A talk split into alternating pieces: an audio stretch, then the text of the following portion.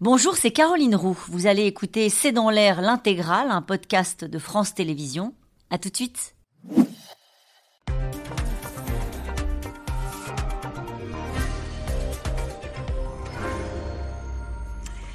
Bonsoir à toutes et à tous, bienvenue dans C'est dans l'air. C'est un peu comme si Volodymyr Zelensky avait décidé d'accélérer sur le terrain diplomatique et militaire. Le président ukrainien Andrei a dénoncé avec force à l'Assemblée générale de l'ONU une Russie qui s'est rendue coupable, je cite, de génocide. Pour la première fois, il était aujourd'hui reçu au sein du Conseil de sécurité de l'ONU face à un représentant du pouvoir russe. Marteler sa colère, dénoncer l'agresseur en espérant mobiliser autour du sort de l'Ukraine des pays, il faut bien le dire, réfugiés dans une forme de neutralité très confortable pour Moscou.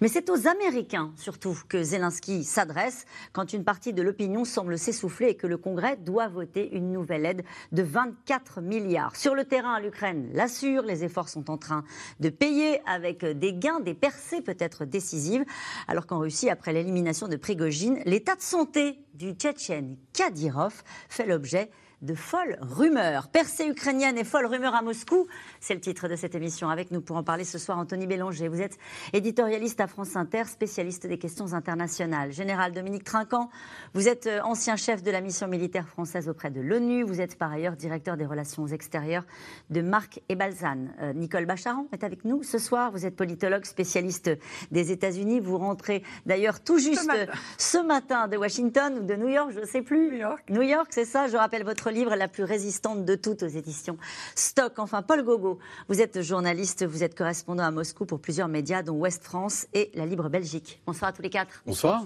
Merci de participer à ce C'est dans l'air en direct. Beaucoup de questions évoquées avec vous ce soir sur le dossier ukrainien. On va commencer par ce qui s'est passé. En ce moment même, au Conseil de sécurité de l'ONU, je disais face à un représentant russe. En fait, il n'est pas venu. C'était la première fois que Zelensky allait au Conseil de sécurité de l'ONU. Et il devait y avoir euh, un représentant euh, de la diplomatie russe, il n'y avait personne. Alors, bon, d'abord, euh, il n'y a pas que lui qui n'est pas venu. Hein, enfin, qui n'est pas venu. On va dire que le Conseil de sécurité de, l'ONU s'est un tout petit peu dépeuplé ces derniers temps. Non pas. alors, il y, en a qui ont de vraies excuses, notamment Emmanuel Macron. D'une part, parce qu'il avait un roi à recevoir. D'autre part, parce que ça ne lui réussit pas trop les, les assemblées générales de l'ONU.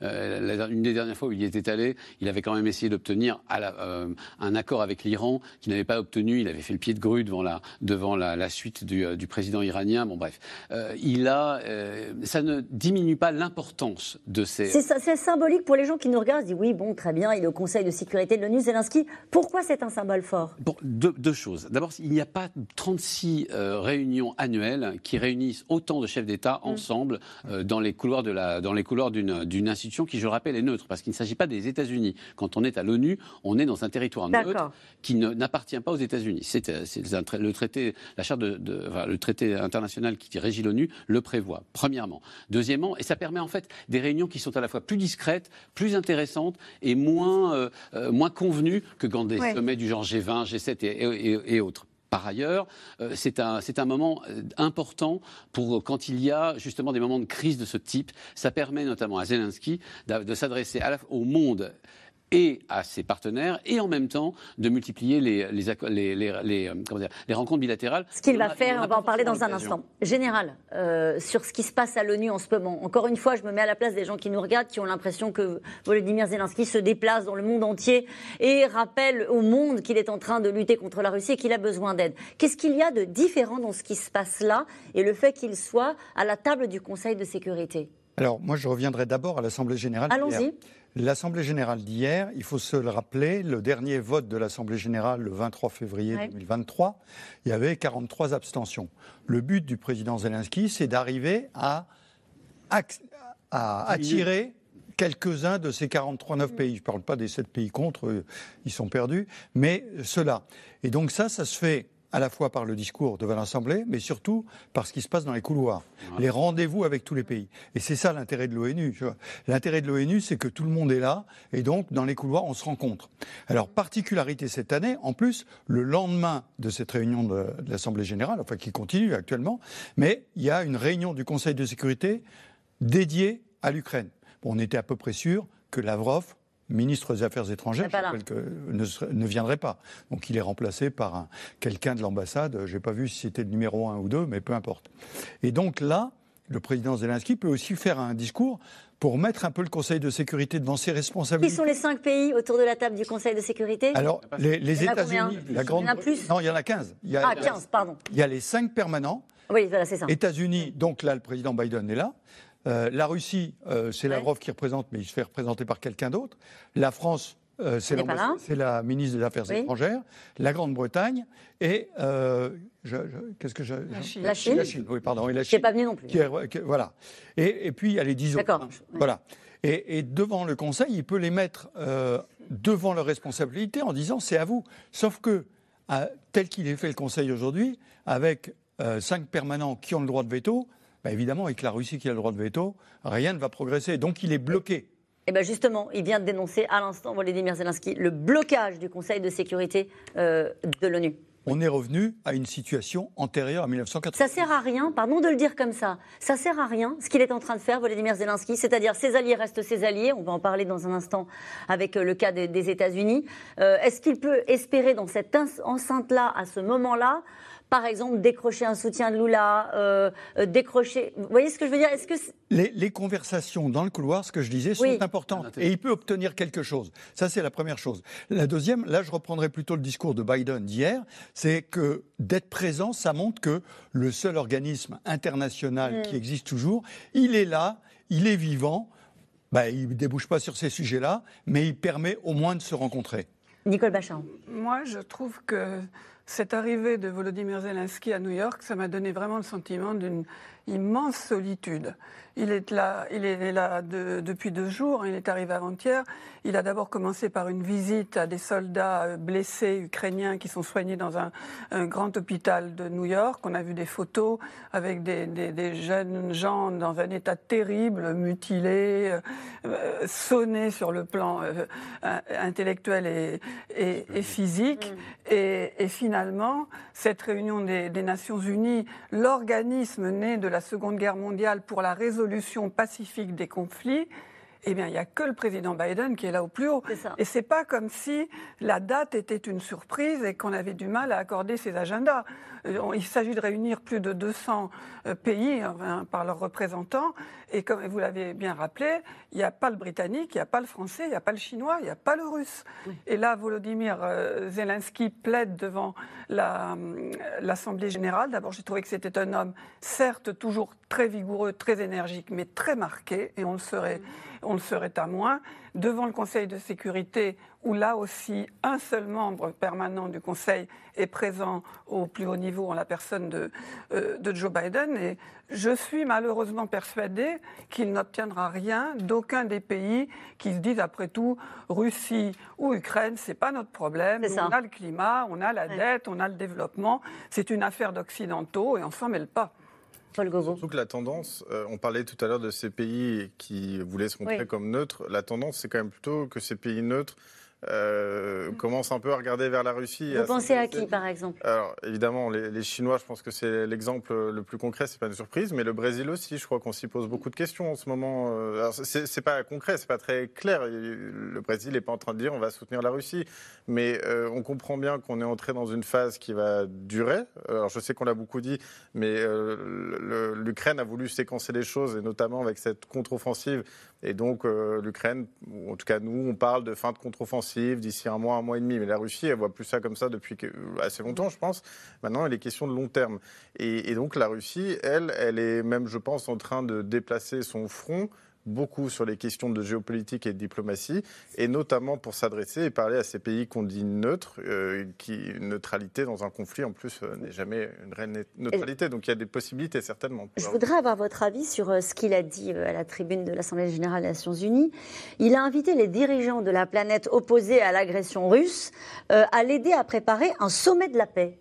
Euh, il pense à quoi, euh, Volodymyr Zelensky Qu'est-ce qu'il espère? Il espère, dans un monde multilatéral, il a parfaitement compris qu'il ne serait pas celui d'hier où il y avait les États-Unis qui étaient en leader. Il espère mobiliser des, justement quelques-uns de ces pays, parmi les 43 pays ou d'autres d'ailleurs, qui pourraient rallier son, son, idée qui est assez simple, qui est d'ailleurs partagée par tous les pays, c'est-à-dire l'idée de souveraineté absolue. On ne, on ne, après tout, c'est l'idée de la Chine aussi. On ne, on ne, les frontières d'un pays sont intangibles. Euh, une agression extérieure mérite quand même euh, qu'une qu'une conférence soit donnée. Donc il essaye de réunir au-delà des Occidentaux des pays, euh, d'autres pays, d'autres alliances qui, qui, qui, partagent cette même, cette même idée. Pas d'agression extérieure, des valeurs de souveraineté et non pas c'est-à-dire qu'il essaye de sortir du tête-à-tête entêtant euh, avec les États-Unis, en, partie, hein, parce que là, pour l'instant, ça paraît vraiment difficile. On va y revenir sur la situation spécifique des États-Unis, euh, sur cette, euh, ce sommet de la paix. il a sorti ça là, il en avait déjà parlé. Mais il est obligé. Il ne peut pas parler que de la guerre. Mmh. Il est obligé de parler. Pourquoi il est obligé? Par qui il est obligé? Ben, Parce que aucun pays n'a envie de continuer cette guerre. Et mm. donc, il est obligé, alors il met évidemment pas de terme, pas de moment, etc., mais il est obligé de dire tout ça, c'est pour déboucher sur un sommet de paix. Nous, on ne va pas envahir la Russie. Alors, la Russie, elle a son langage. Mais nous, on veut un sommet de paix. Au passage, vous parliez du président Lula. Voilà. C'est la, la, seule occasion qu'il a de le rencontrer. Parce que le président Lula est déjà allé à Moscou, enfin, ou à Saint-Pétersbourg à Moscou. Et euh, là, le président Zelensky sait très bien qu'il ne se fera pas inviter à Brasilia. En revanche, à New York, il peut le rencontrer mm. et il peut discuter avec lui. Est-ce qu'on est entré dans ce moment-là euh, On voit qu'il y a un président, un ancien président français, hein, euh, Nicolas Sarkozy, qui a, pris une volée de bois vert lorsqu'il a parlé de, ce sujet-là et de, voilà, de concessions territoriales. Enfin, c'est comme ça que ça avait été compris. on entend Recep Tayyip Erdogan, à cette même occasion, qui a appelé à intensifier les efforts de paix car la guerre n'aura aucun vainqueur et la paix, aucun perdant. Est-ce qu'on est entré dans un moment de pression de la communauté internationale, mais ça ne veut pas dire grand-chose, pour forcer d'une certaine manière les Ukrainiens à la paix? À mon avis, pas encore. Ah, pas, encore. pas encore. L'offensive n'a pas euh, provoqué les, ce qu'on escomptait, mais elle progresse quand même. Euh, et puis, euh, si vous voulez, on se, tout le monde se place où Dans la perspective 2024, les élections américaines. Mm.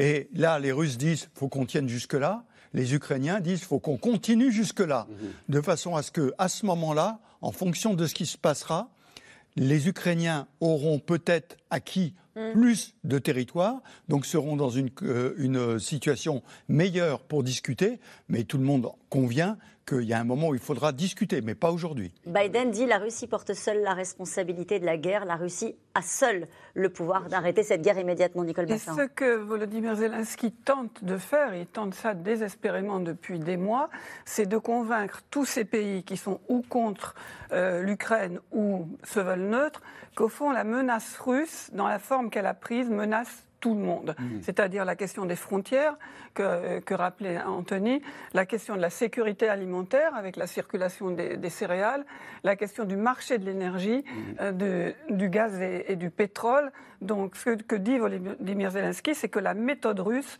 elle peut être appliquée par la Russie, mais par d'autres pays, contre d'autres pays, et il ne faut pas le tolérer, il ne faut pas le laisser passer. Je pense que sur le fond, il a derrière lui les pays de l'OTAN, le Japon, euh, la Corée du Nord, la Corée du Sud, pardon, euh, l'Australie et la Nouvelle-Zélande, mais que ça pour l'instant, ça ne va pas au-delà. En tout cas, c'est une première pour le président ukrainien, une prise de parole devant le Conseil de sécurité euh, de l'ONU. Volodymyr Zelensky lance une nouvelle offensive diplomatique au moment où un doute s'installe dans une partie de l'opinion américaine, au moment où pourtant ses troupes semblent sur le point de percer les défenses russes. Nicolas Bida et Aurélie Saner.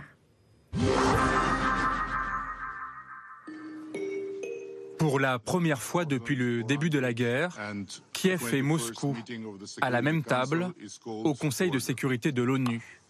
Face à face à New York entre Volodymyr Zelensky, invité exceptionnel, et le représentant de la Russie.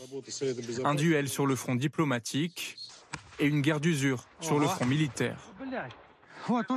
Il y a un trou. Il y a un cadavre. Avancez vers les bâtiments. L'Ukraine affirme avoir percé la ligne de défense russe près de Bakhmut. Ici en bleu, les nouvelles zones revendiquées par Kiev. Une première réelle avancée dans cette contre-offensive lancée en juin dernier, avec la prise du village de Klishivka. Nous avons achevé notre tâche et libéré la localité de Klishivka. Nous restons forts, fermes et confiants. Une guerre de position où chaque centimètre carré est compté et revendiqué. Au cours de la semaine écoulée, 2 km ont été libérés dans la direction de Bakhmut. Au total, 51 km ont été libérés au cours de l'offensive près de Bakhmut. Mais à l'échelle du pays, ces gains restent minimes. La contre-offensive ukrainienne patine. Sur le front, le spectre d'un combat sans fin pour les soldats ukrainiens.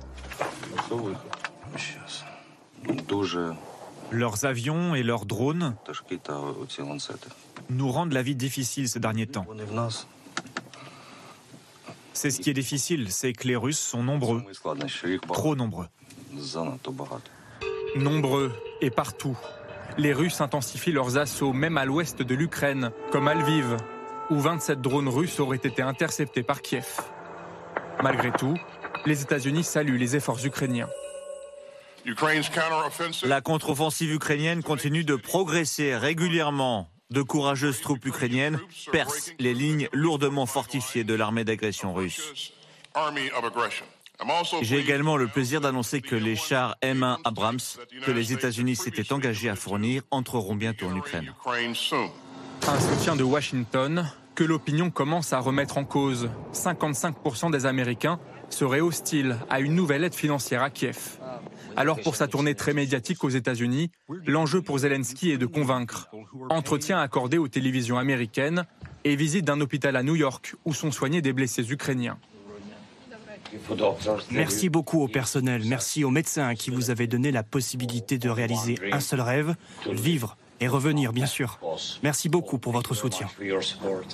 Et un discours à la tribune de l'ONU hier, où il dénonce la déportation d'enfants ukrainiens par la Russie. En Russie, on apprend à ces enfants la haine de l'Ukraine. Et tous les liens avec leurs familles sont coupés. C'est clairement un génocide. Nous préparons un sommet mondial de la paix. Je vous invite tous, tous ceux qui ne tolèrent aucune agression, à préparer conjointement ce sommet. À la même tribune, le soutien de Joe Biden devant un représentant russe occupé à regarder son téléphone. Si nous laissons l'Ukraine être démembrée, l'indépendance des nations est-elle encore garantie? Je suggère respectueusement que la réponse est non. Nous devons nous opposer à cette agression pure et simple aujourd'hui et dissuader d'autres agresseurs potentiels demain.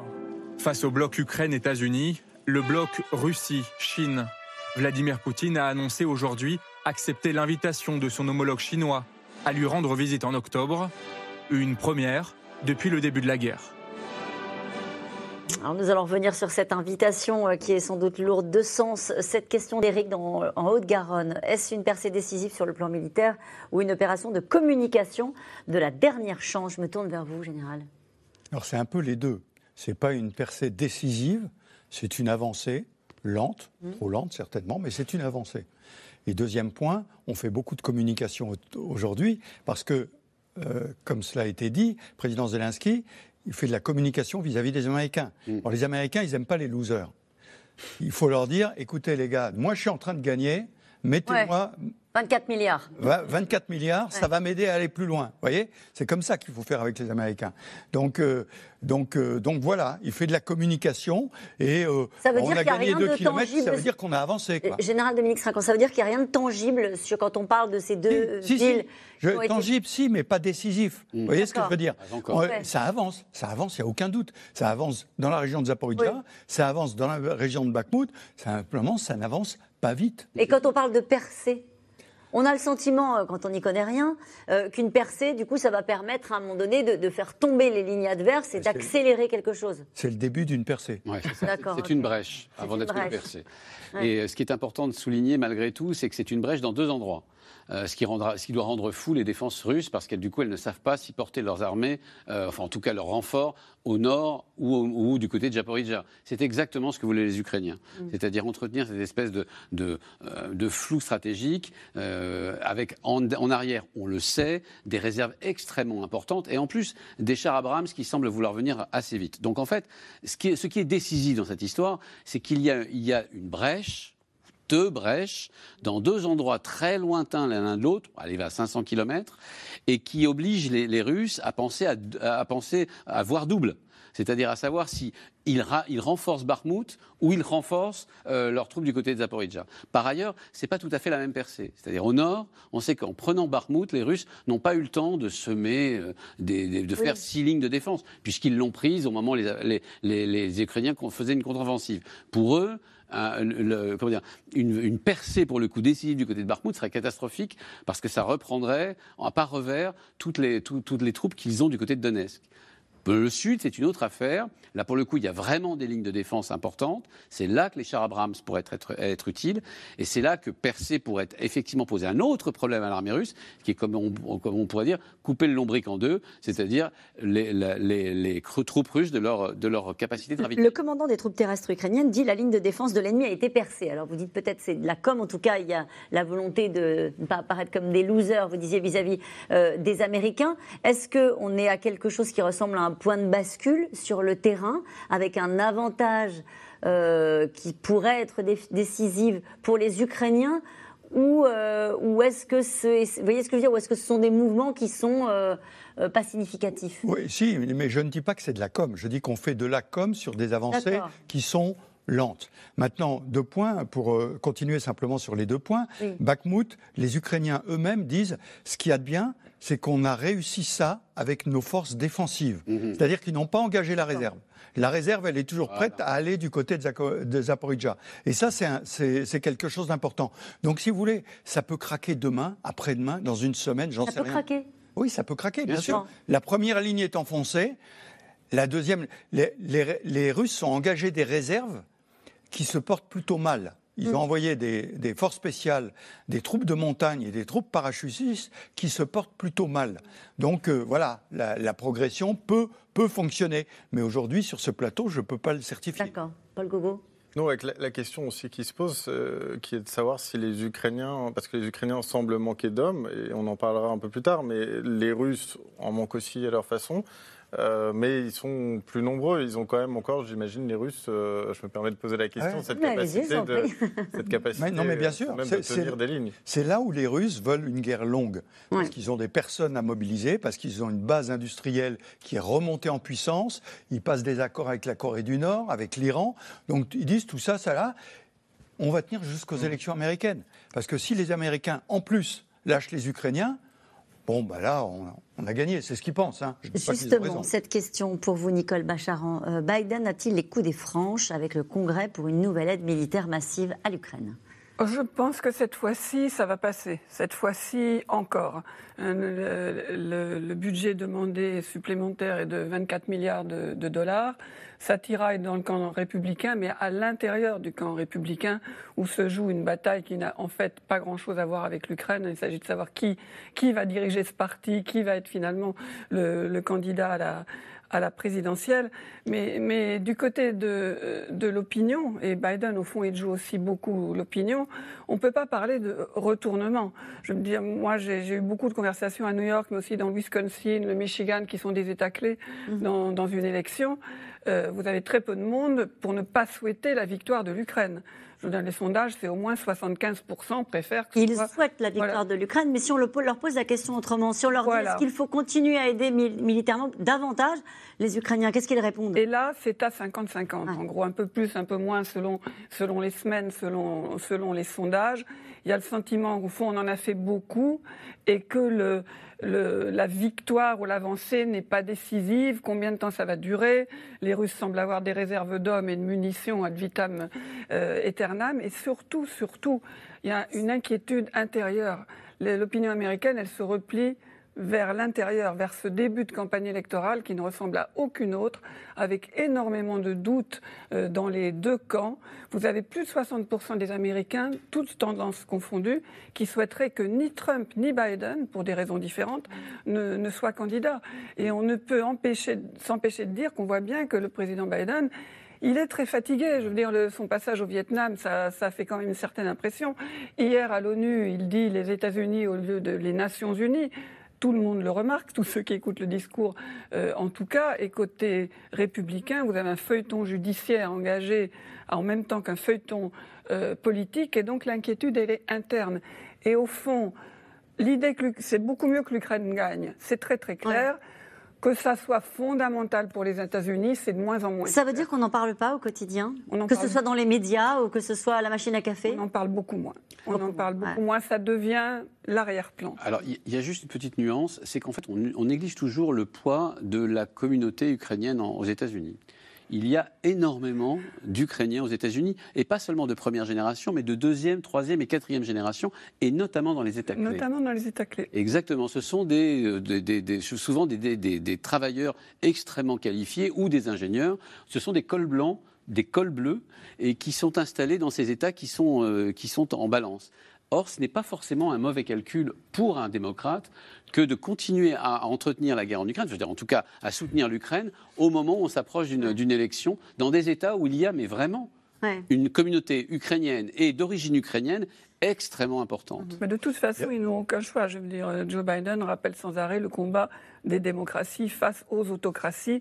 Ils ne vont pas changer de camp. Mais ça peut être difficile. Mais il y a un autre, autre euh, son qu'il faut écouter aux États-Unis aussi, c'est bah, les Européens, c'est quand même votre problème. C'est vrai. Ça fait Européens, euh, ça, c'est vrai. Ça, ça faudrait en faire plus. Bien sûr. Mais bien sûr, mais ça veut dire quoi? Ça veut dire et euh, que, puisqu'on se projette en 2024, euh, les Européens, ça va être à vous d'en faire plus. Mm. Mais dans les États, nous, nous sommes des démocraties. Et il y a des élections quasiment tous les six mois. La Slovaquie euh, bientôt, euh, avec des partis qui vous disent on en fait trop pour l'Ukraine, il faudrait arrêter. Donc on est, c'est la fragilité de nos démocraties en fait là-dedans. Mm. C'est qu'on se remet en cause en permanence. Il est certain que M. Poutine ne se remet pas en cause. Et la Russie mise évidemment donc beaucoup là-dessus euh, dans sa stratégie maintenant et prend le temps. On a compris qu'il y avait une question de temps, qu'elle ne répondait pas forcément euh, aux séquences qui sont créées par l'Ukraine euh, et notamment au symbole créé par l'Ukraine, parce que l'Ukraine a eu cette habitude ces derniers temps de dire voilà, on a pris ce village, c'était important pour nous, c'est stratégique pour la suite. La Russie ne joue plus à ça. Je pense que c'était l'exemple Bakhmut. La Russie avait fait de Bakhmut carrément une séquence à la fin euh, qui est devenue incontrôlable parce qu'elle était censée remporter Bakhmut rapidement et ensuite il a fallu expliquer aux Russes pourquoi ça ne fonctionnait pas. La Russie ne fait plus tout ça. Maintenant, c'est euh, une guerre au quotidien. On continue à mobiliser les Russes progressivement. On leur dit qu'il faut tenir le coup, mais qu'on y arrive et qu'on ne perd rien sur le front, qu'on continue même à gagner du terrain.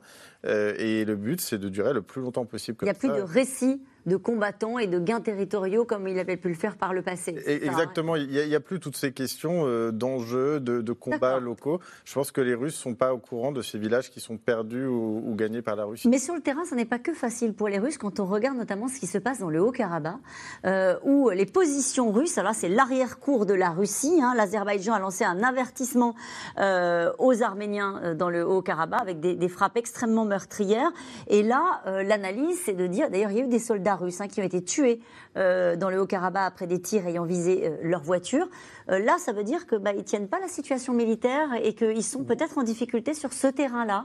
Oui, mais moi, je vois le problème d'un autre côté. Ah. Je dis les pauvres Arméniens, mais comme vous le savez, il y avait les forces de maintien de la paix russes qui étaient censées garantir les choses, hum. mais devant la crise en Ukraine, l'Union européenne a essayé de s'infiltrer. Elle a envoyé une mission de l'Union européenne en Arménie. Or là, qu'est-ce qu'on voit? On n'entend pas du tout parler de l'Europe. Mmh. Zéro. Et, et, donc ça, c'est une façon aussi de dire, bah, vous voyez, vous avez compté sur les Européens, regardez, ils sont incapables de rien, de rien faire. Oui, on pourrait dire aussi c'est de la faute des Russes, il y a 2000 soldats qui sont censés garantir la paix. Oui, mais ils vous montrent des images en permanence avec des enfants qui protègent, des ah évacuations, un, rôle, un rôle de humanitaire. Euh, qui est monté sur toutes les télévisions russes, et ça permet de dire, vous voyez, bah, les Européens messieurs les Arméniens, ils ne vous aident pas, nous, on aide les populations. Mm. C'est certain qu'ils ne, ça ne traduit pas une fragilité de la Russie ah Bien sûr, mais ils cherchent. L'Azerbaïdjan n'aurait jamais attaqué de façon aussi violente, ou en tout cas aussi directe, ou en tout cas aussi immédiate, euh, le Haut-Karabakh, euh, si, la, si la, Russie avait été en, ordre de bataille. Si tout simplement l'ensemble des troupes russes n'étaient pas engagées en Ukraine. Et donc. C'est un accord avec les Russes. C'est un accord avec les Russes. la seule chose que les Azerbaïdjanais avaient, avaient comme accord, c'est avec les, avec les Turcs. Donc la, faiblesse de la, de, la, Russie entraîne ce type de, de, comment dire, de fenêtre d'opportunité. Alors les Azerbaïdjanais se sont arrêtés là. Ils ont, ils ont demandé un cessez-le-feu parce qu'en fait ils voulaient lancer un avertissement. Mais l'absence de la Russie risque de finir dans, ses, dans, ses, dans son ancienne arrière-cour risque de, finalement de lui poser un Paul gros Bogo, problème. Vous dire un mot? Oui, en tout cas la communication du Kremlin euh, montre qu'ils ont bien entendu euh, ce que nous on avait cru comprendre de cette situation, qui euh, bah, nous on a compris que les Russes n'étaient pas fiables hein. et voire en difficulté. Et effectivement, Dmitri Peskov notamment a répondu qu'il trouvait ça très injuste qu'on explique que les Russes sont en difficulté. Effectivement, ensuite diffusion de toutes ces images avec des Russes qui participent à l'évacuation. Mm. On sauve des civils. Un accord a été mm. trouvé, sous-entendu, grâce à nous. Et mm. donc la Russie, aux dernières minutes, hein, a réussi à s'en sortir au niveau de son image là-dessus. son image en interne, c'est son seul sujet. oui. son seul sujet. Euh, parlons des folles rumeurs désormais ah. à Moscou. Oui, ah, dites-vous, euh, Anthony Bélanger. Après Prigogine, euh, le Tchétchène Kadyrov serait mort. C'était la rumeur qui est partie comme une traînée de poudre ce week-end et qui a contraint le sanguinaire président tchétchène à faire lui-même une vidéo non datée deux jours après pour dire qu'il était en vie. Ce fidèle de Poutine ose parfois critiquer la mollesse de l'armée russe en Ukraine, mais conserve pour l'instant les faveurs du Kremlin. Aubry Perrault, Nicolas Baudry-Dasson. C'est une rumeur qui a agité la toile ce week-end. Le président tchétchène serait dans le coma, voire mort. Certains internautes font même circuler ces photos des voitures immatriculées en Tchétchénie qui seraient garées devant un hôpital de Moscou. Pour démentir l'information dimanche, cette vidéo non vérifiée est publiée sur les réseaux sociaux de Ramzan Kadyrov. Tout sourire. Je conseille vivement à tous ceux qui ne parviennent pas à distinguer la vérité du mensonge sur Internet de prendre l'air, de mettre de l'ordre dans leurs idées. Malade, drogué ou victime d'un empoisonnement, son évolution physique interroge, avec un visage bouffi, loin de son ancien physique de sportif. La rumeur lancée par des membres de la diaspora tchétchène en Ukraine est vite confortée puis alimentée par les services de renseignement de Kiev. Nous ne pouvons rien confirmer à cette heure. Mais il est certain que cela va avoir des conséquences pour la région du Caucase et pour tout le régime de Poutine, même s'il n'est pas mort et que ce sont des problèmes de santé. Alors, Ramzan Kadyrov serait-il fragilisé? Lui, qui dirige depuis 2007 d'une main de fer la petite république de Tchétchénie, située au sud de la Russie. Un président connu pour se mettre en scène, comme dans ce clip.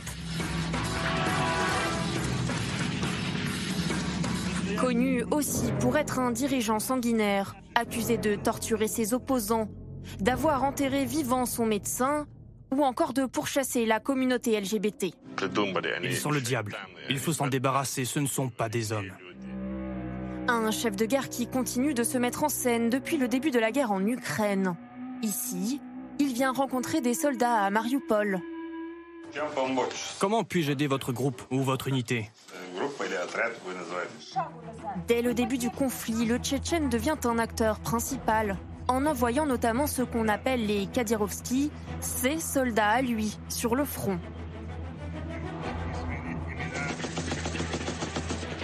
Kadyrov annonce même avoir envoyé ses trois fils, qui lui ramène des prisonniers de guerre ukrainiens devant les caméras. Bonjour, vous me reconnaissez? Vous m'avez déjà vu? Bah là, vous me voyez en vrai. Vous êtes utilisé comme de la chair à canon. Pourquoi vous faites cette guerre? Pour rien. Donnez-leur de bons plats tchétchènes. Montrez-leur l'hospitalité tchétchène.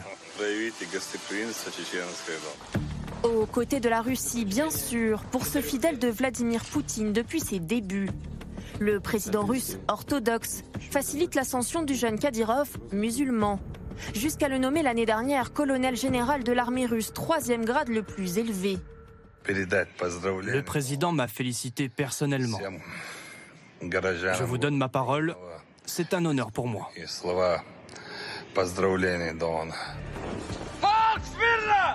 Mais en pleine guerre avec l'Ukraine, le leader tchétchène prend des libertés au même moment qu'un certain Prigogine, en suggérant à Moscou le recours à l'arme nucléaire ou en critiquant publiquement ce général russe. Si cela ne tenait qu'à moi, je le rétrograderais, je le priverais de ses récompenses et je l'enverrais au front, avec une mitrailleuse à la main, afin qu'il lave sa honte au prix du sang. Moscou tempère, mais en coulisses, qu'en pense Vladimir Poutine? En mars, Ramzan Kadyrov lui réaffirmait sa loyauté. Les combattants de la République tchétchène servent avec succès dans la zone de l'opération militaire spéciale. Nous exécutons tous vos ordres et visons à continuer jusqu'à une fin victorieuse. Mais Poutine peut-il et veut-il encore compter sur son allié de 20 ans? Loin de ces images où Kadyrov se voulait inarrêtable, le président tchétchène va désormais être observé de près à chacune de ses apparitions, à la recherche du moindre indice sur sa santé.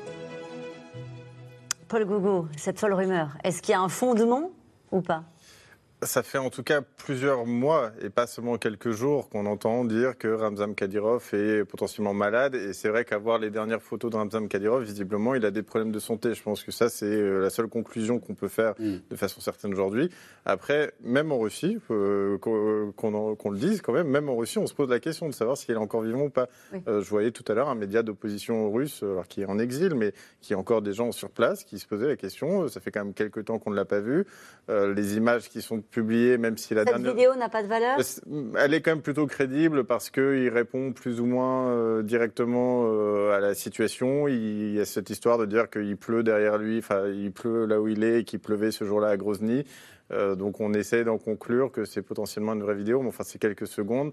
En Russie, on sait garder des vidéos de côté pour les moments difficiles et les publier au moment opportun. Donc faut toujours être très vigilant quand. Mais il aurait des, des, raisons, euh, Kadyrov, de craindre euh, pour sa santé, mais vis-à-vis du Kremlin, si on pense à ce qui est arrivé à Prigogine, par exemple, cette question qui nous est posée euh, par Robin dans l'Inde, pourquoi éliminer Kadyrov En quoi s'est-il opposé à Poutine?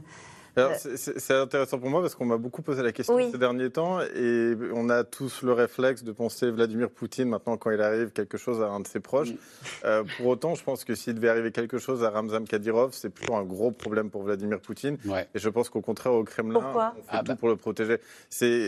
toute la Tchétchénie repose sur ce personnage qui a été placé par Poutine, qui est euh, euh, alimenté en rouble par Vladimir Poutine et, dont le, seul travail hein, de Ramzan Kadyrov, c'est pas de se construire des palais de faire du cheval et de jouer avec ses voitures téléguidées euh, dans son parc, c'est vraiment de tenir sa région. Et donc il a ses milices, euh, c'est une dictature dans la dictature, c'est très particulier, Grozny et la Tchétchénie de manière générale. Donc c'est son travail. Et sans lui, à quel point la Tchétchénie peut tenir c'est compliqué. Et pour y être allé en reportage euh, il y, a, il y, a, à peu près trois ans, je peux vous dire qu'autour de la Tchétchénie, mais vraiment à quelques kilomètres de la Tchétchénie, les gens que vous rencontrez vous disent mais la Tchétchénie, c'est la poudrière du coin. Et si la guerre revient dans le Caucase un jour, ce sera à cause de la Tchétchénie, ou en tout cas depuis la Tchétchénie. Il y a juste une chose à rappeler, c'est que la Tchétchénie a toujours été le cauchemar des Russes. Euh, et ça depuis le 19e siècle, enfin, puis l'Empire. C'est-à-dire, les Russes ont une peur bleue de ce qui peut se passer là-bas, depuis l'Imiam Shamil, qui égorgeait des Russes à, coups de serpette, euh, et, qui avait déclaré un djihad sur le coin. La Tchétchénie, le, dire, le, régime, le régime soviétique a martyrisé le pays. Je rappelle que Staline a déporté l'ensemble de la population, qui ensuite est revenue euh, sur place. Vladimir Poutine a écrasé sous les bombes, notamment Grozny. Donc, ils en ont gros, comment dire, en Tchétchénie. Mhm. Et c'est vrai que Ramzan, Ramdan Kadyrov tient le pays à bout de bras et que sa disparition ouvrirait pourrait ouvrir, et euh, dans le genre poudrière, un mhm. deuxième front, euh, comment dire, en, Russie même, qui pour le coup serait incontrôlable. Parce qu'à côté de la, de la Tchétchénie, dont tout le monde a entendu parler, il y a d'autres républiques, euh, petites républiques, tout aussi musulmanes, tout aussi euh, irascibles, tout aussi caucasiennes. Je pense au Daghestan. Qui pour certaines se sont fait entendre pendant la mobilisation en disant pourquoi nous on devrait envoyer Exactement, nos hommes c'est très important parce que c'est là. Ils ne voulaient pas envoyer leurs hommes se faire tuer en Ukraine. Il y avait en tout cas un discours séparatiste qui réapparaissait à l'occasion. À l'occasion de ça, c'est là que Vladimir Poutine est allé chercher l'essentiel de ces hommes mobilisables dans toutes les petites républiques, dans toutes les, les plus loin possibles, et notamment dans ces républiques caucasiennes qui ont envoyé des dizaines d'hommes et qui ont, qui ont récolté des dizaines de cadavres. Des dizaines, des centaines, voire quelquefois des milliers. Donc il y a là vraiment un point de focalisation et un point de terreur pour la C'est un allié, Nicole Bachan. Ça reste un allié de Poutine. On se rappelle quand même, alors peut-être que je me trompe, hein, mais euh, il avait quand même critiqué, lui aussi, tout comme l'avait fait Prigogine, cette armée euh, mollassonne euh, qui devait en finir avec l'Ukraine et il était très allant sur l'usage de tout un tas d'armes que, fort heureusement, Vladimir Poutine n'a toujours pas utilisées. il a, il a critiqué l'armée, il n'a jamais franchi la ligne de critiquer Poutine. D'accord. Il est fanatiquement pro-Poutine. Poutine l'a imposé en Tchétchénie. Sans appui de Poutine, Kadyrov n'est plus rien. Et les troupes de Kadyrov, ces fameux Kadyrovskis dont on parle, sont des fanatiques sans aucune limite. Ils n'ont pas le choix. Hein. Ils sont très, ils sont, ils n'ont pas le choix. Euh, non. Il est violent quand même. Il est d'une ultra violent, mais ceux qui ont ceux qui n'ont vraiment pas le choix, c'est tout ce qui peut être opposition. L'opposition tchétchène, elle est en prison, morte, en, train de se cacher, exilée. dire, la torture, l'assassinat de, de, tout ce qui bouge en Tchétchénie, c'est hallucinant, Paul le rappelait. C'est vraiment un régime de terreur. Et en effet, le pouvoir de Poutine, il est fondé sur deux éléments à l'origine. Le FSB, les services secrets, et la Tchétchénie. La manière dont il a écrasé cette Tchétchénie qui fait peur à tous ces anciens pays euh, soviétiques en, tuant quand même un Tchétchène sur dix en, 2001. Et c'est ce qui a fondé son pouvoir, sa popularité. Il ne faut pas que ça bouge en Tchétchénie. Donc il peut être Kadyrov, c'est l'homme qui empêche que ça bouge avec des méthodes ultra brutales. Nicole Bacharan, donc il pourrait être menacé par ceux qui voudraient déstabiliser euh, Vladimir Poutine. On peut aller jusque-là? On pourrait pas, du il ne serait pas menacé par le Kremlin. Non. Il pourrait l'être par une opposition. Je rappelle quand même d'où sont venues ces rumeurs de ces derniers jours. Il y avait deux sources notamment qui étaient des Tchétchènes anti-Kadyrov en exil et deux autres sources qui après euh, bah, les Ukrainiens, notamment les services de sécurité ukrainiens, qui évidemment après l'affaire Prigogine peuvent aussi avoir un intérêt à euh, un peu surfer sur d'éventuelles déstabilisations au sein du pouvoir ou en tout cas eux s'imaginer qu'il y a des faiblesses au sein du pouvoir et appuyer sur, sur ce qui fait mal. Euh, on n'est pas obligé de le lier au fait que Ramtam Kadyrov soit éventuellement malade. C'est peut-être une, histoire parallèle au fait. Et quand ils sont malades, parfois là-bas, on a l'impression qu'ils sont empoisonnés, qu'ils sont. Vous voyez ce que je veux dire le... c'est, sérieusement. Il y a eu une rumeur avec son médecin. Euh, oui, qu'il a enterré. Moi, voilà, qu'il aurait enterré vivant pour le détail euh, glauque. Est aussi son ministre de la santé. Voilà, et qu'il l'aurait empoisonné, mais comment, comment savoir ce qu'il en est vraiment et, et, et Kadyrov, qui lui estime que la guerre arrivera à son terme avant la fin de l'année. Oui, alors euh, il faut se souvenir, comme cela a déjà été dit, mais que c'est la Tchétchénie, la victoire de la Tchétchénie, c'est le marchepied, l'accession au pouvoir de Poutine. En fait, c'est par ça qu'il est arrivé au pouvoir. Donc c'est très important. La deuxième chose, on se rappelle, c'est que même en Russie, on peut mourir de mort euh, naturelle. Euh, même en Russie. Oui, c'est et, et donc, du coup. Voilà. Et donc, Kadyrov, les dernières images qu'on a de lui, apparemment, il est malade. On ne sait pas très bien ce qu'il a, mais il y a quelque chose qui ne va pas. Et, et, pour le pouvoir russe, le problème, c'est Kadyrov s'en va, qu'est-ce qu'on fait? Qui on met en place? Il faut savoir que quand le père de Kadyrov est, mort, en fait, ça a pris un certain temps avant de faire accéder le fils à la présidence. Il a d'abord été ministre, Premier ministre, puis après ça, président. Donc ça prend un peu de temps. Et là, ses fils, parce que c'est quand même, c'est quand même euh, héréditaire, hein, le, euh, en Tchétchénie, le fait de devenir président en Tchétchénie, c'est héréditaire. C'était le père, le fils, le petit-fils, donc le fils de Kadyrov, il est assez jeune. Et donc euh, là, l'organisation du pouvoir est compliquée et il faut pas se rater parce qu'effectivement, il y a beaucoup de gens qui observent et qui disent ça peut exploser. Puisqu'on est en train de surveiller ceux qui pourraient être éliminés, on était inquiet collectivement pour M. Sourovikine, qui avait un peu disparu, euh, un général russe qui est réapparu en civil en Algérie. Et alors là, les folles rumeurs sont reparties et on a lu ici ou là que Sourovikine pourrait reprendre éventuellement la milice Wagner. Alors, Sourovikine, c'est très intéressant parce On peut rappeler qui c'est? Oui, Sourovikine est un général d'armée russe extrêmement populaire, notamment extrêmement efficace, puisque c'est lui qui a organisé les lignes de défense qui sont, sur lesquelles cognent aujourd'hui la, comment dire, les, euh, les, Ukrainiens, et, par, et donc et surtout extrêmement respecté au sein de l'armée. Or, c'est celui sur lequel j'avais le moins de doutes, enfin, je veux dire, j'avais le moins d'inquiétude, parce qu'il y a des choses qu'on peut faire en, Russie, comme par exemple abattre euh, en plein vol le le, monsieur Prigogine. Ça, ça ne, ça ne, ça ne dérange ni l'armée, ni le SFSB, ni tous ceux qu'il a, il a fâché depuis maintenant un an, un an et demi. Sourovikine, par contre, non.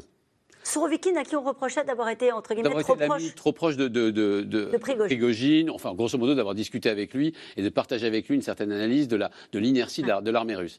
Mais Sourovikine est extrêmement populaire au sein de l'armée. C'est un, c'est le fameux, euh, c'est un général qui a, qui a acquis, enfin c'est lettres de, c'est lettres de noblesse, j'allais dire, en tout cas de, de, général. Il, il, a vraiment combattu, il a vraiment une, une vision stratégique des choses. Et s'il y a bien quelqu'un qu'il ne faut surtout pas tuer quand on est Vladimir Poutine, ou surtout pas faire abattre, c'est bien Sourovikine. Lui donner par contre l'occasion de réorganiser les forces, les forces de Wagner en Afrique, c'est une excellente idée.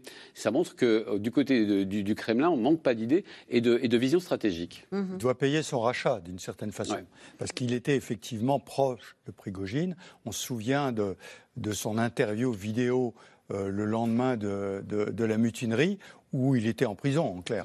Euh, bon, euh, donc, euh, mais ceci étant, c'est vrai, c'est lui qui a obtenu le retrait de la région de Kherson pour réduire la ligne de défense. Donc, il est reconnu. Une particularité que j'ai découverte il n'y a pas si longtemps, c'est extraordinaire. Il commandait l'armée de l'air. Oui, mais c'est pas du tout un aviateur. Non. C'est un, il a commandé des bataillons de fusils motorisés. C'est un terrien. Et donc, il est très apprécié dans l'armée de terre et il devait tenir l'armée de l'air. C'est pour ça qu'il avait été mis là. Donc, euh, je pense que d'une certaine façon, si on lui donne une autre mission, c'est une mission de rachat qu'on lui donne. En tout cas, puisque ça se passe en ce moment, Volodymyr Zelensky euh, s'exprime devant le Conseil de sécurité de l'ONU. Je voudrais que vous écoutiez cette charge qu'il a livrée contre l'ONU. Écoutez. Force est de constater que l'ONU est dans une impasse sur les questions d'agression.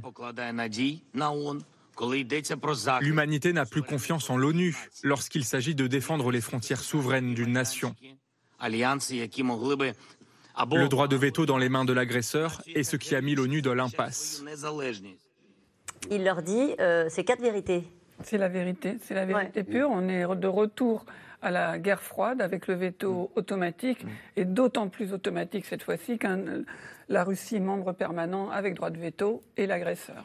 Le problème de l'ONU, c'est qu'elle est, elle est au fond irréformable. C'est-à-dire mm. que qui voudriez-vous faire entrer comme, comme, comme, comme, euh, membre permanent du Conseil de sécurité de l'ONU? L'Inde, le Brésil les deux poseraient des problèmes. Et en fait, cette réforme qui, dont on parle un peu sérieusement depuis Obama est une véritable arlésienne. Mm. Et, le fait de ne pas réformer l'ONU, son Conseil de sécurité, et y compris son fonctionnement politique, pose un véritable problème. Et il l'a dit très clairement aujourd'hui, euh, Volodymyr Zelensky. Alors, ce sont des Russes prêts à combattre des Russes. Ils sont volontaires, cachés en Pologne et risquent leur vie pour défendre l'intégrité territoriale de l'Ukraine. Ils affirment, recevoir euh, de plus en plus de candidatures et envisagent, eux, déjà de renverser tout simplement le pouvoir et d'imposer l'après-Poutine. Reportage Magali Lacrose et Pierre Dehorne.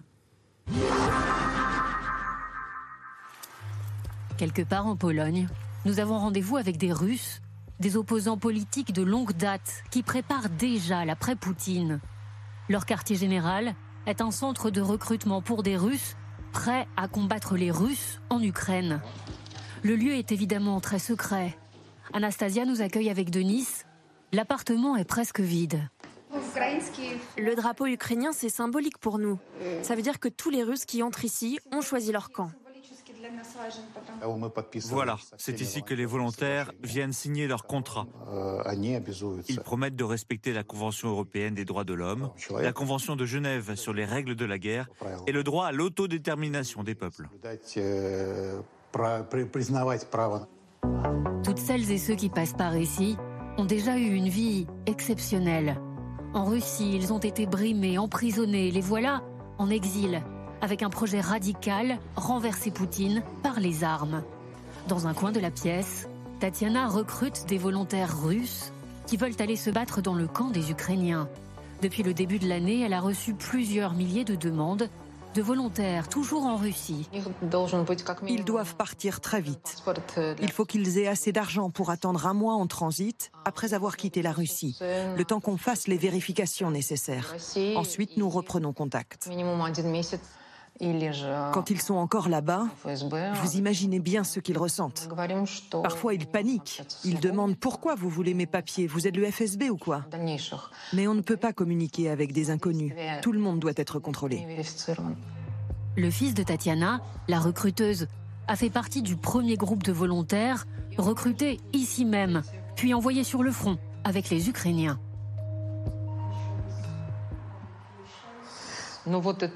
Aujourd'hui, il m'a envoyé cette photo de lui pour me dire que ça va. On s'écrit tous les jours, tous les deux. Il a 35 ans. En Russie, il était anti-guerre, professeur de musique. Le voilà dans l'artillerie ukrainienne. Bien sûr que je suis fière de lui. Mais j'ai peur pour lui tous les jours. Mais c'est bien, je ne suis pas seulement la recruteuse qui envoie des étrangers à la guerre, je suis la mère d'un volontaire. Anastasia et Denis, deux destins d'opposants politiques. Elle était activiste, lui anthropologue. Ils sont aujourd'hui convaincus que leur combat pacifique était vain. Seule la violence changera le cours de l'histoire. Je suis de Saint-Pétersbourg, comme Anastasia. Je les connais, Poutine et ses hommes. Seule la violence les arrête. Nous prendrons le pouvoir physiquement dans toute la Fédération de Russie pour en faire des démocraties. Donc il nous faut beaucoup de volontaires. En Russie aujourd'hui, les gens ne parlent pas des informations qu'ils ont sur la guerre ou sur les actions de résistance. Ils savent que plus ils se taisent, moins ils prennent de risques. C'est difficile d'évaluer la société russe. Ce que je peux vous dire, c'est que nous recevons de plus en plus de candidatures de Russie. Avant de rejoindre l'armée ukrainienne, les volontaires russes sont évalués, contrôlés. Ils passent même par les détecteurs de mensonges avec les renseignements ukrainiens. Pavel a été approuvé il est prêt à partir. Ça fait trois mois que j'attends mon départ. Je me suis posé toutes les questions possibles. Je suis un opposant à Poutine depuis 2006. À l'époque, les États-Unis, l'Europe, tout le monde l'admirait. Nous, on savait. Je vais vous dire, les politiciens de l'Ouest sont encore trop faibles avec Poutine. Ils attendent qu'il se calme ou qu'il meure. Personne ne nous aidera. Donc c'est à nous d'agir. À son histoire politique se mêle une histoire intime en Ukraine, il y a son ex-femme et ses deux enfants qu'il n'a pas vus depuis le début de la guerre. Paul Gogo, je voudrais votre réaction à ce reportage. Euh, ça m'a frappé que pendant le recrutement, euh, la femme précise qu'on leur demande de bien respecter les conventions des droits de l'homme parce que sinon, au-delà de ça, ça ressemble un peu à un recrutement de Wagner en Russie euh, à ah l'époque. Alors j'exagère un peu, mais il y a un peu de ça. ensuite, pour ce qui est de, de ces Russes qui changent de camp, euh, alors, on se faisait la remarque, effectivement, je pense que quand ils arrivent chez les Ukrainiens, il doit y avoir beaucoup de méfiance de la part des Ukrainiens. Et eux-mêmes doivent être très méfiants parce que c'est typiquement le genre de traître qu'en Russie, euh, on n'aime pas du tout et qu'on est capable d'aller rechercher en dehors de Russie. Euh, donc, ils prennent un gros risque. après, je ne suis pas sûr que ce soit un mouvement de très grande ampleur en Russie. Je ne pense pas qu'il y ait beaucoup de Russes qui, fassent cette démarche-là euh, faut quand même être capable d'aller à la guerre et d'aller se battre contre son pays. Mm. Et on l'avait vu quand il y avait une petite incursion en Russie euh, il y a quelques mois. Euh, je suis allé faire un reportage pas loin récemment. les locaux m'ont dit, en vrai, il y avait une dizaine de Russes, donc qui étaient côté. À Belgorod Du coup, dans la région de Belgorod, oui. il y a une dizaine de Russes en fait qui sont venus. Ils ont fait des photos sur place. Ils ont, il y a eu quelques échanges de tirs et après ils sont retournés côté ukrainien. Donc ça reste quand mm. même, je pense, pas des bataillons énormes. Ouais. Ensuite, je voudrais souligner qu'il y a, il y a des, internationaux qui rejoignent euh, l'Ukraine, euh, des Britanniques, des Français, et que ça ne se passe pas forcément bien non plus. C'est-à-dire, avec il y a, les armées euh, ukrainiennes bah, Non, ça ne se passe pas bien avec les armées occidentales. Ah, il y a par exemple depuis juillet le premier soldat britannique qui a été arrêté pour désertion parce qu'il a déserté, il s'appelle je crois, je vais donner son nom, Alexander Garms Rizzi, mhm. qui a été arrêté en juillet pour avoir déserté l'armée britannique en Estonie, avoir rejoint l'armée ukrainienne, avoir combattu pour pendant six mois, avoir ensuite, être ensuite retourné en Grande-Bretagne. Il a été arrêté tout simplement pour avoir mis en danger la sécurité de son pays. On déteste ça. Il y a un réseau, par exemple, à l'inverse, de Cubains qui a été démantelé par les autorités cubaines euh, qui, euh, qui faisaient partir des, des, jeunes de Cuba pour aller pour aller rejoindre les Russes et se battre contre les Ukrainiens, les Cubains n'ont pas laissé faire. Ils ont dit non. Hmm. Ils ont démonté le réseau. Regardez ils ont fait savoir au monde entier. Anthony Bélanger, regardez justement cette question. Pourrait-on voir se former une légion de volontaires en faveur de la Russie, avec notamment des combattants chinois ou nord-coréens? Alors, euh, des volontaires euh, chinois ou C'est-à-dire l'inverse, hein, chinois, nord-coréens. Qui, qui viendraient se battre pour aider les Russes. Syriens. Non, je vois. Alors, ce qu'il faut voir, c'est que déjà dans l'armée russe, on protège Moscou, Saint-Pétersbourg, et les recrutants, on parlait de la Tchétchénie tout à l'heure, le Daghestan, etc., on va recruter très loin. Euh, et ce sont. Pourquoi euh, ben Parce qu'on veut protéger les Slaves. Et par ailleurs, parce clair. Ah oui, c'est ça. On veut protéger les Slaves.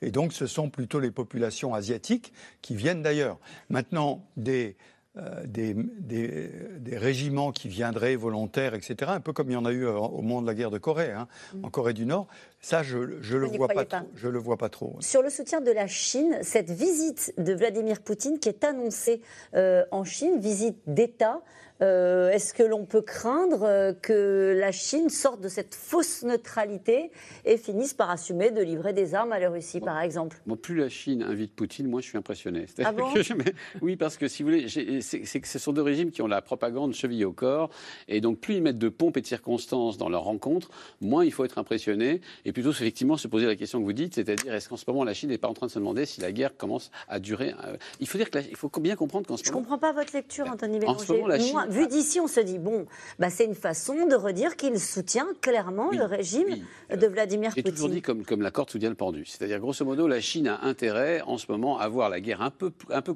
pas forcément la Russie perdre, mais la guerre continuer de manière à affaiblir la Russie. Et on le voit même à, leur, publication de cartes il n'y a pas très longtemps, frontalières, où ils ont carrément au nez, à la barbe des Russes, manger une moitié du Nil qu'ils avaient pourtant perdu au XIXe siècle. On voit bien que les, Chinois sont en train de se positionner en ce moment euh, comme un gros chat, qu'ils ont toujours été, et qui attendent que les, Russes se, soient, se fatiguent ou aient véritablement besoin d'eux pour faire passer non pas des armes, mais des munitions par la Corée du Nord. Le gros chat Xi Jinping. Oui, non, mais euh, Xi Jinping, il a intérêt, effectivement, je suis d'accord, à avoir une guerre qui dure avec une Russie affaiblie comme ça, il devient le vrai leader. Il l'est déjà. Il achète, il achète à pas cher beaucoup de matières premières euh, en Russie voire il colonise une partie euh, est de la Russie. Donc c'est dans son intérêt que ça dure comme ça. Et, il est obligé de recevoir Poutine là en ce moment. Quelle, quelle, est la ben, lecture que vous faites ben, ben, Recevoir Poutine, euh, c'est lui dire tu vois, on te soutient, continue à dire qu'on n'envoie pas d'armes ni rien, et de dire aux Occidentaux, mais j'ai essayé de le convaincre, vous voyez, mm. j'ai essayé de le convaincre, mais ça ne marche pas. Une autre lecture à ma gauche. tout ce que vous dites est certainement tout à fait juste, mais c'est vrai que au même moment de, la réunion du Conseil de sécurité de l'ONU, cette invitation qui arrive, c'est quand même une claque à la, à la face des Occidentaux. Ça, c'est vrai. Ça ah se passe ailleurs, euh, et, en tout cas, on ne lâche pas Poutine, au minimum ça. Ça, c'est vrai. C'est vrai qu'il y a une forme de, il y a en ce moment une forme de désorganisation internationale euh, en faveur de la, de la Chine et de la Russie et d'autres pays qui essayent de se passer non seulement de l'ONU, mais aussi de la, du patronat euh, des Occidentaux. Je pense notamment au Moyen-Orient, aux Émirats arabes unis et à l'Arabie saoudite. Et nous revenons maintenant à vos questions. Merci d'avoir écouté C'est dans l'air. Comme vous le savez, vous pouvez désormais écouter l'intégrale, mais aussi l'invité ou vos questions à nos experts. Tous ces podcasts sont disponibles gratuitement sur toutes les plateformes de streaming audio. Et pour le replay vidéo, c'est sur France.tv, bien évidemment. À bientôt.